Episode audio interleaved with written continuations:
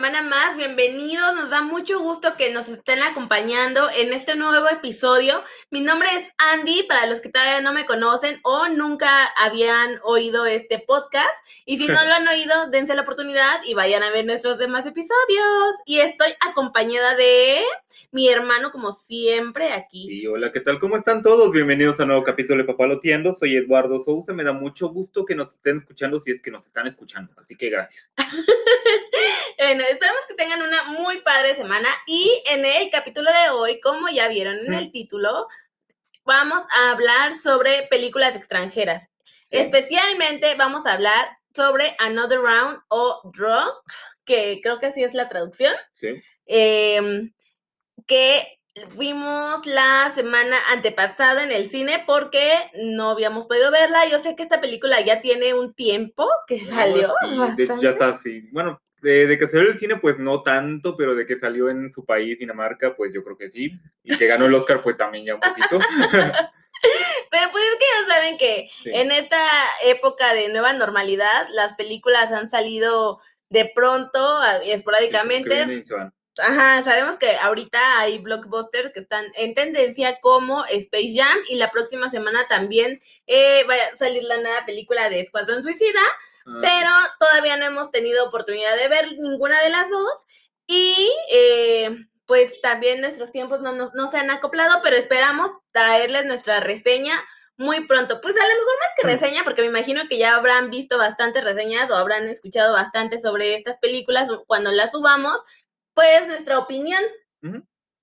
Sí, muy, sí, acerca de eso. Pues no sé, este, creo, yo sí le tengo un poquito de fe al Escuadrón Suicida, creo que ya lo había dicho la semana pasada, algo así.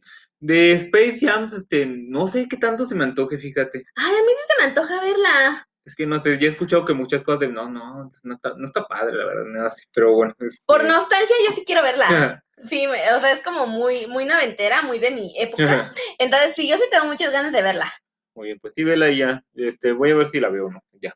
Si me convences a lo mejor. Si no, bueno, ya eh, el podcast yo lo presentaré sola. Ahí sí te puedo preguntar cosas de, de Lebron.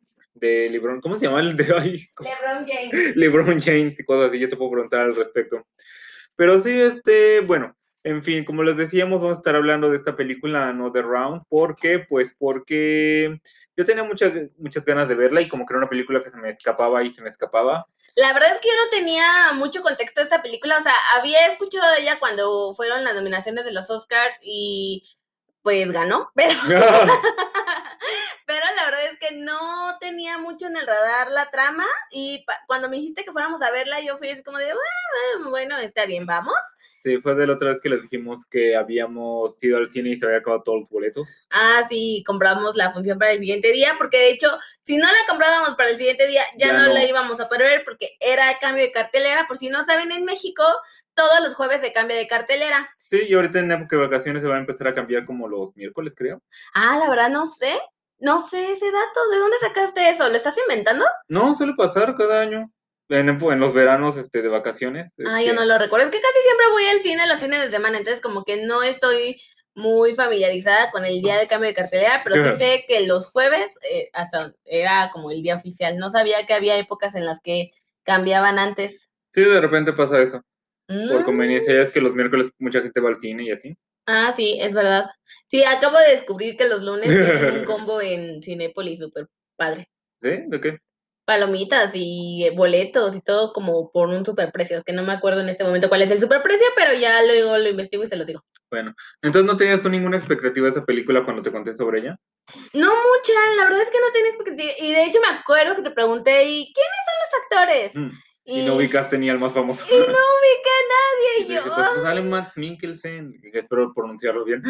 Y yo, y ya cuando me dijiste que salía en 007, dije, ah, ya. Sí, es chistoso porque tú me dices que te gusta mucho la película de Doctor Strange y yo te dije que él es el malo de esa película. Y no, no, lo recuerdo, todavía no lo ubico. No. ¿Cuándo? no lo ubico. O sea, ya sé que no fue el mejor villano, pero o sea, sí sale hace cosas. Bueno, este, el punto es que es muy buen actor, descubrí que es muy buen actor. Esta película, bueno, ya vamos a entrar de lleno porque vamos a empezar a divagar. ¿Por qué quisiste ir a verla y por qué me obligaste a ir a verla?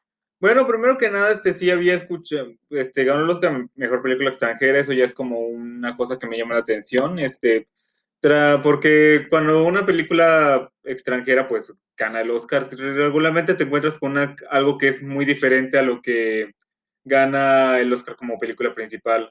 Este, incluso las nominadas, hay cosas, hay algunas que llegan a ser muy buenas. Este, no he visto todas las películas que luego ganan el Oscar en esa categoría. Cada vez que puedo lo hago. Algunas me gustan mucho, otras no tanto. Es algo que suele pasar con las películas extranjeras o de arte que es como echarte un volado, o vas a hacer algo que dices, ¿para qué gasté mi dinero en esto? O vas a encontrar algo que dices, no, sí, está muy, muy padre. Son como las películas francesas que son buenísimas o son de, hoy ¿qué estoy viendo? Ah, sí. sí. Entonces, bueno, fuimos al cine, eh, yo les repito, yo no tenía muchas expectativas, sin embargo, me llevé una muy, muy grata sorpresa con esta película. La verdad es que debo de decir que de principio a fin me pareció excelente. Las actuaciones, ufas, o sea, yo de verdad decía, es eh, posible estar en una situación como la que ellos se encuentran durante el 80% de la película. ¿De qué va la película? Como la película, como el título, perdón, nos dice, Another Round o Drunk, que es como la traducción al inglés de drunk, eh, es sobre unos amigos que están como en esta crisis de los 40. Sí, algunos incluso ya son más mayores. Ajá, y pues tienen vidas cotidianas, eh, están sumergidos en esta vida de monotonía, de son profesores están como... Una prepa que, una prepa bien blanca, pero, pero pues, creo que en Dinamarca sí van a ser las, escuelas. Ah, probablemente sí, pero digo, al final del día creo que esa temática no es como algo que se expanda, o sea, no, simplemente está ahí como por cultura de su país, no es algo ni bueno ni, ni malo, solo coexiste ahí porque eso es lo que ellos tienen. Em, pero eh, esta preparatoria, o sea, pues como podamos entender la forma de pensar de los adolescentes actuales, mm. pues es muy liberal, tienen, pues, no sé si siempre... Son jóvenes. Son, sí, son, adolescentes, al fin y al Te das cuenta de que sí, o sea, sí ubicas ese tipo de profesores, o sea, para los jóvenes es como una de las mejores etapas de su vida. Para los jóvenes, o sea, es que para mí que soy un don, bueno, bueno, para los preparatorianos... O sea, para mucha gente la prepa es como una de las etapas que más recuerda en su vida. Sí, la y, de las mejores, la mía. Sí, o sea, hay como, como estos tres años súper importantes en su desarrollo, pero para los profesores este, que ya llevan muchos años dando clases, pues es como otra generación que pasa. Ajá, tanto tedioso. Sabemos que ser adolescente no es lo más fácil del mundo. Y pues muchas veces en esa etapa no nos gusta seguir tantas reglas o eh, poner atención en la escuela. ¿Ustedes se acuerdan de cómo eran cuando estaban en clase, por ejemplo, en clase de historia, que es una de las materias que da uno de los profesores, que era como de no me interesa mucho, estoy pendiente de otras cosas. o sea, nos acordamos los profesores que nos contaban de su vida cuando daban clases, de los que ponían, de los que te hacían reír, de los que hacían, que se sentían que tenía pasión en su trabajo. Exactamente. Y pues estos maestros están acostumbrados como ya a eso, ¿no? O sea, como que ya perdieron la ilusión de la vida, eh, ya no tienen la misma vocación que tenían a lo mejor cuando iniciaron. Digo, en la película no nos muestran esto, pero pues es algo natural, es un desarrollo natural de a veces cualquier empleo, a veces por un trabajo, por mucho que te guste, después de hacerlo tanto tiempo te cansa. Sí. Y lidiar con adolescentes no es la cosa más fácil. Entonces, este grupo de amigos pues vive así su vida tranquilamente y en una en un evento de uno de ellos importante están no creo que está tan gran spoiler decir que cuál es el evento. Bueno, en un cumpleaños, en un cumpleaños de uno de este grupo de amigos, que son cuatro amigos, ¿no? Sí, y, el, y, el, más joven de ellos es el que cumple años, cumple 40 exactamente. cumple 40, está empezando su vida eh, casado, tiene eh, Mm, tiene creo que tres hijos, dos más grandes y un bebé. Y un perro. Y un perro. Entonces está como en este momento de a dónde fue mi vida, todo se derrumbó dentro de mí, dentro de mí. está contento, pero no está tan... ¡Uh! Ajá, entonces entra a los 40 y es como de no manches, o sea, mi juventud, mi vida, yo era diferente. Y pues este, justo este profesor es maestro de psicología en la, en la prepa y platicando así en la chorcha, en, los drinks. Sí, de que de repente uno empieza a decir, ay, no, ¿por qué? porque la vida me deja. Ajá, de todo, porque ya no vale nada, ya, mi vida se fue. Sí, sale el temecita de, bueno, ¿por qué estamos tristes? Este, hay un filósofo que nos dice que el ser humano nació con el 0.5% de alcohol por debajo de lo que debía tener. Ajá, y que es recomendable que siempre uno esté, que rellene ese punto 5 de déficit de alcohol eh, que tiene en su sangre para poder estar en un estado óptimo, lo cual yo concuerdo. sí, creo que yo necesito mantener ese punto 5 adecuado. y, y al principio no hace una platiquita entre ellos sobre eso, ¿no? Pero empiezan Pero uno de ellos, uno de ellos, o sea, están en esa plática, y uno de ellos eh, como que era, pues no sé si el más infeliz de todos, pero el que sí tenía como mucha eh, monotonía, más de la normal, en su vida personal. Y él se toma como muy en serio esta plática de borrachos que uno tiene en el bar de sí, es como cuando dices, vámonos todos a Acapulco ahorita y todo, sí, sí. Bueno, y que nunca pasa, él se lo tomó en serio, él dijo, pues, ¿qué pasaría si empiezo como este experimento? Y a través de eso es cuando se va a desarrollar toda la trama de la película, porque pues justamente hacen este experimento y vamos a ver los diferentes matices que yo creo que lo hacen de una manera increíble. Ah, sí. Empezamos a ver en cada una de las personalidades de estos cuatro amigos cómo se desarrolla este, pues, vicio, si queremos llamarlo de cierta forma, y también cómo repercute en sus personalidades y por lo tanto en sus círculos personales, eh, laborales, sociales, y se vuelve una temática muy interesante de ver y ver desarrollado. Es como si tú fueras el conductor designado y ves desde afuera cómo todos tus amigos están pasando ese momento y tú nada más eres el que observa. Algo así me, me recuerda esta trama a lo mejor hasta fue diseñada de esta forma para que tú te sientas así. no lo sé, pero la verdad es que está muy padre y sobre todo las actuaciones. O sea, las actuaciones de estas personas, de verdad, el 80% de la película están borrachos. Y... un poquito tocados. Ajá. Y es una de las actuaciones más difíciles o de convencer al menos que le puede salir un actor. Sí, me acuerdo que estábamos en el cine y yo te decía, o sea, ¿Crees que? Porque toman mucho vodka y sabemos que el vodka pues parece agua. Y yo, ¿será? O sea, sí tendrá vodka, o sea, supongo que no, supongo que es agua, pero la, la forma en la que van construyendo su personaje me parece muy interesante. Pues es que hay actores que son muy del método, ya sabes, que Dicen que tienes, vas a tener que hacer un trabajo de taxista, Robert De Niro, para Taxi Driver, y se puso un mes a trabajar de taxista para ver cómo era la cosa. Ay, pues sí, pero yo no creo que ellos hayan tomado una botella de vodka por cada escena.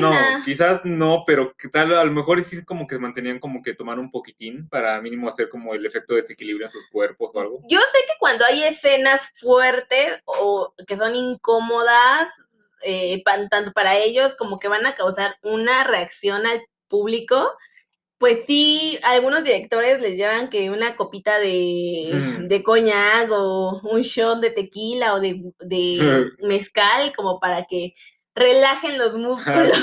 Eso me recuerda una partecita de la película donde literal te ponen un este montaje de figuras políticas cuando, que realmente se han emborrachado en momentos tensos. Ah, sí, está muy chistosa esa escena. Sí, sí, sí, la vean, si ven la película, la van a reconocer. Es, una escena muy divertida. Entre. Nada les puedo decir que sale Bill Clinton. Ya de ahí ya ustedes la, la checan. pero te vas a pensar cosas como de. ¿qué, ¿Cuántas veces en la historia habrá pasado que algo pasó porque alguien estaba borracho? Sí, Y, pueden ser cosas buenas y cosas muy malas, De hecho, la película te pone eso, que no condena el uso del alcohol, al menos no, eh, no de manera este, directa, porque te dice, sí, hay extremos hay límites que si una persona pasa, pues ya empieza a poner en peligro muchas cosas. Pero te dice que una cierta cantidad es hasta saludable, es hasta, te puede realmente animar. Sí, no es que la película te esté recomendando que bebas, te está diciendo cuál es el panorama de estas personas que deciden regirse bajo esta, este experimento, ¿no? Esta ley, digámoslo así, de, de tomar un poquito todos los días para mantenerte eh, pues en óptimas condiciones. De hecho, al menos aquí en México, digo, en la ciudad es menos frecuente, pero por ejemplo en el campo o en las familias de hace muchos años, era muy bueno, eh, bueno, no sé si era muy bueno, pero te, había mucho la costumbre de que se tomaban siempre un jerez mm. eh, después de las comidas o una un, este un tequila que decían como el famoso desempance entre comillas como para que hicieras mejor digestión. Entonces, la verdad es que no sé qué tan cierto sea, pero es una costumbre que se practicaba. De hecho, hay gente, sobre todo gente mayor, que sí practica mucho beber una copa al día. Sí, en, Europa se practica en muchos lugares de que en el desayunito una copa de vino. Este, Ay, estoy pues, viviendo en el país equivocado. sí, pero... No, que no es, no es parte de la cultura beber un poco. Sí, pero bueno, la verdad es que si pueden dense chance de ver esta película, está muy buena y ya entendí por qué ganó el Oscar a Mejor Película Extranjera.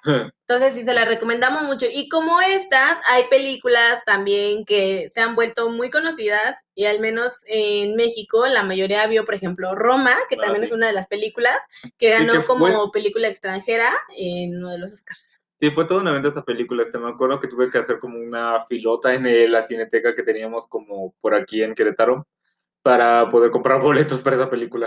Sí, estuvo muy bien porque aparte no la present no la proyectaron en cines, entonces nada más era en algunas salas, ajá, aquí al menos en el estado donde vivimos, que no la iban a poder presentar, porque de hecho también salió en Netflix, porque, o sea, la película está creada eh, para la plataforma de Netflix, pero decían que por las características y las condiciones de esta película, lo más recomendable, y nosotros siempre hemos apoyado ver las películas en cine, en, un proyector de, O al menos en su plataforma oficial. Ajá, entonces, sí lo podíamos ver en Netflix, pero sabíamos que creo que no causó el mismo impacto y creo que ahí deriva mucho de la polémica que se hizo, porque imagínate, la ves así como en una pantalla pequeña.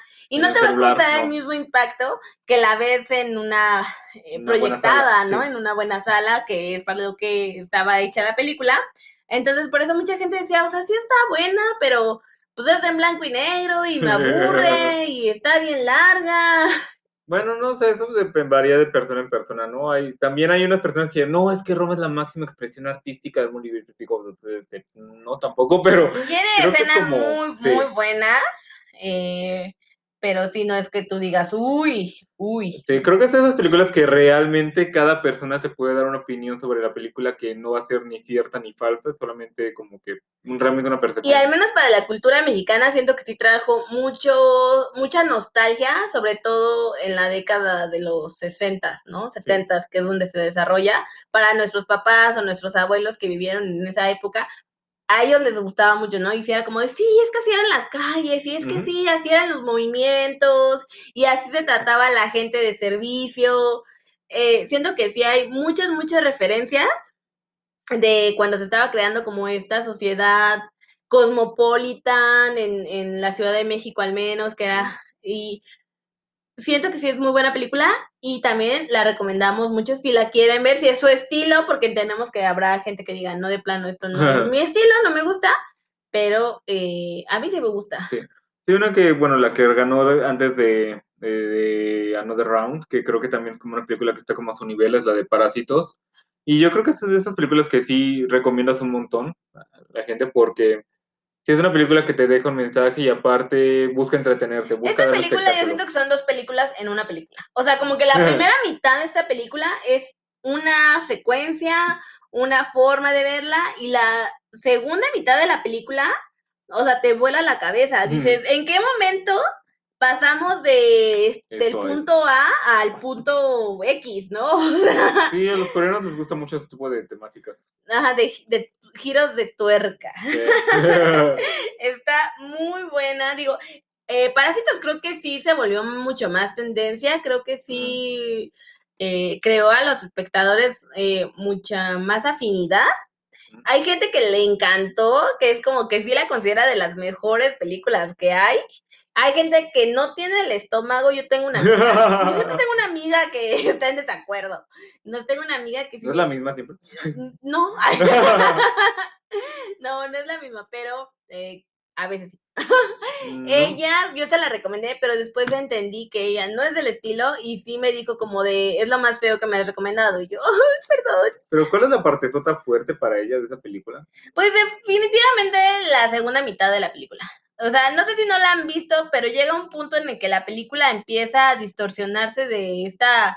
Eh, mm, de, pasamos de la carencia que tiene el personaje a la aspiracional a ya querer poseer todo lo que él no es, lo que un día fue, no será. Mm. y creo que a partir de ese momento la película así causa, puede causar mucho estrés mm. también, eh, el ver las condiciones en las que vive, por ejemplo, uno de los personajes en el sótano. O sea, eso también es como muy impactante porque no te puedes imaginar que debajo de tu propia casa haya todo este mundo, ¿no? Y que se esté viviendo de esta forma. Entonces hay gente que no, mm, no se siente cómoda pensando en estas, en estos escenarios. Yo creo que, o sea, sí te asusta un poco. Supongo que sí un poquito. Y la sangre, por supuesto. Que... la sangre que hay también después de en toda esta película, también no le hizo mucha gracia. Bueno, es que sí te pueden pensar este tipo de cosas y de que, no sé, hay todo tipo de situaciones que se están dando al mismo tiempo y que no, por no voltear tantito no te das cuenta. O sea, aquí en Querétaro. Expandamos nuestras mentes. Aquí en Querétaro, por ejemplo, está, hay un montón de grutas, este, túneles secretitos por ahí, por acá, este, de varias de las épocas de la revolución, de cuando se ocultaba el oro y así, o sea, no sabes actualmente qué se está haciendo ahí. Pues también es es muy fácil y, pasa, ¿no? O sea, te encapsulas en tu propia vida y vas viviendo lo que a ti te toca y como te, estás inmerso en tus preocupaciones, en tus proyectos, en tu vida y la verdad es que es muy fácil no ver esas otras realidades, a veces porque no simplemente no las ves o a veces porque no quieres verlas, no quieres conocer, no quieres darte cuenta que existen esos parámetros también. Ahorita está muy de moda en México lo del white que no entiendo ah, muy bien. White Mexican. Ajá. Sí, que salió esta película, este Nuevo Orden. ¿Llegaste a ah, escuchar esa? Sí, sí, sí, sí, sí. Mucha gente estaba muy enojada con esa película. De que era como los morenazos se, se rebelan contra la gente blanca. Sí.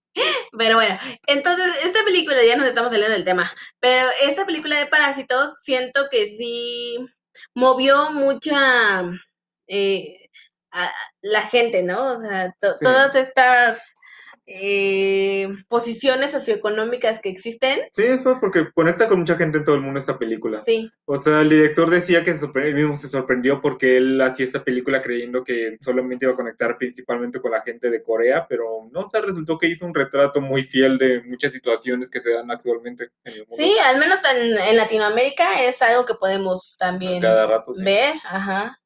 En todas partes, hasta, por ejemplo, estaba viendo hace poquito una película francesa que se llama El Odio, este que habla de una situación de París, Francia. Que ves que casi París, Francia es como un lugar que te acuerdas de... La Torre Eiffel. La Torre Eiffel, de los, los lugares que son como postales. Ajá. Pero no, o sea, las afueras hay como uh, sitios este, llenos de, de mezclas culturales, de gente que no puede pagar por estar en el centro y es como estos lugares más feitos y hasta discriminados. Hay gente de, de esos lugares de Francia que no pueden entrar a los museos sin que los vean los guardias. Y estás en tu propio país. Estás en tu propio país. Bueno, pasa en todas partes, ¿no? Digo, ¿qué decir de México? Entonces, bueno, esta película conecta muy bien con eso. Eh, no sé si tengas alguna otra recomendación, alguna otra que sea cercana, porque quisimos hablar de películas que sean estas, en estos últimos años y mm. las películas Pues bueno, estaba un, un, año antes de esta, la de una mujer extraordinaria que no he visto, pero dicen que está padre. Esa, esa sí no la he visto. La historia de un transexual, creo. Esa no la, esa sí no la, he visto. De una mujer ¿eh? trans. Ajá. Sí, creo que sí quisiera verla, habrá que verla algún día. Sí. Y antes de esa, El hijo de Saúl, que esa sí la vi en cines, pero no sé si la puedo recomendar tú.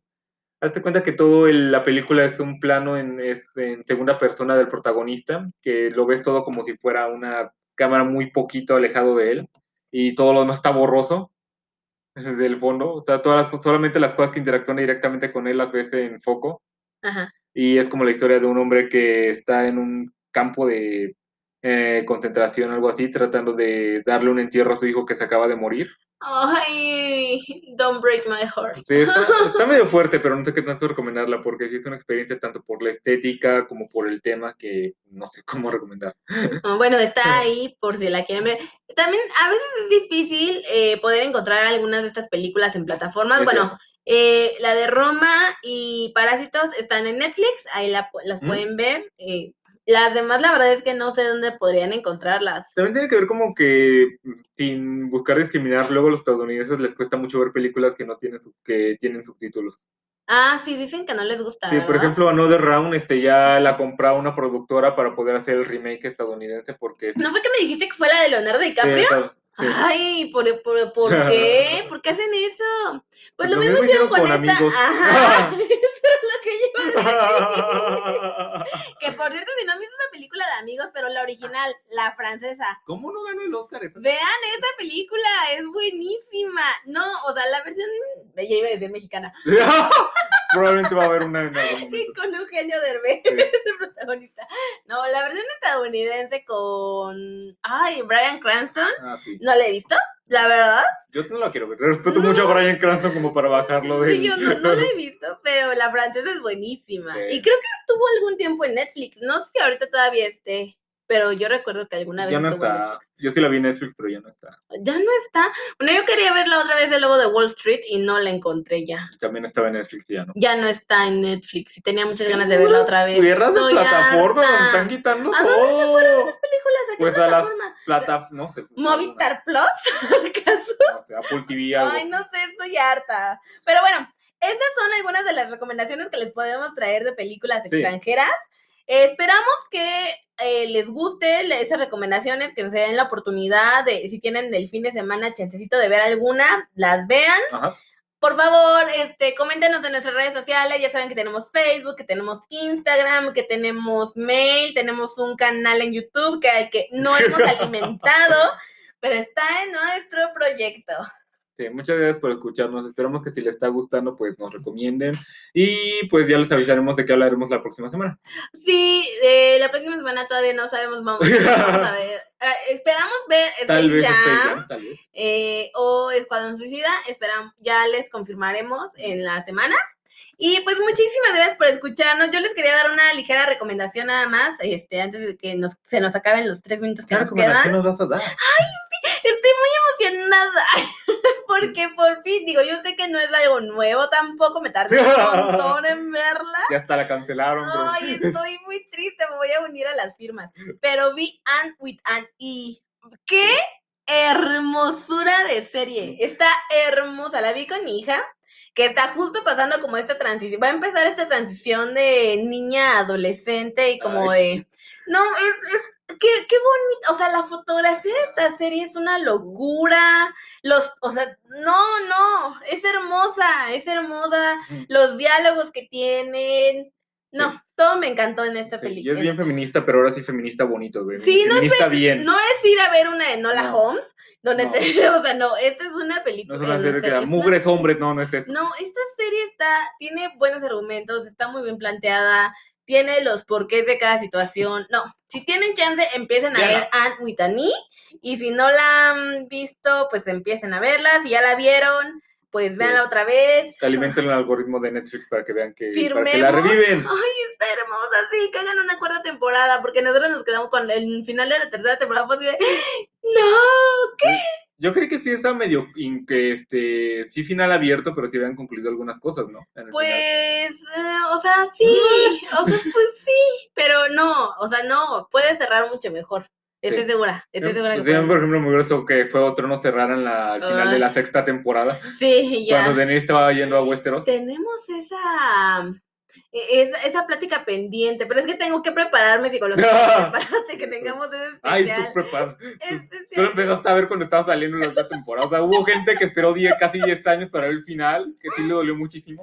gente que le puso de nombre a sus hijos Aria y Daenerys. Tú mismo dijiste que estuvo bien que no la haya visto así, porque ya me pues la sí, no te dolió tanto. Así fue. Bueno, ya, ya. Bueno, ya no, pues ya se nos acabó el tiempo. Pero bueno, eh, muchas gracias por escucharnos. Ya saben que todos los miércoles a las 10 de la mañana tenemos un capítulo nuevo. Nos da mucho, mucho gusto que nos sigan escuchando. Por favor, compártanos, recomiéndenos si les gusta nuestro contenido. Búsquenos en redes y sí, papaloteando. motívenos, motívenos a que crezca esto. Papaloteando, eh, tenemos muchas, muchas ganas de seguir hablando de proyectos, de películas, de series. Nos encanta y nos dan una excusa para seguir viendo series. Bueno, muchas gracias por escucharnos. Cuídense mucho, que tengan bonita semana, que no se mojen. Bye.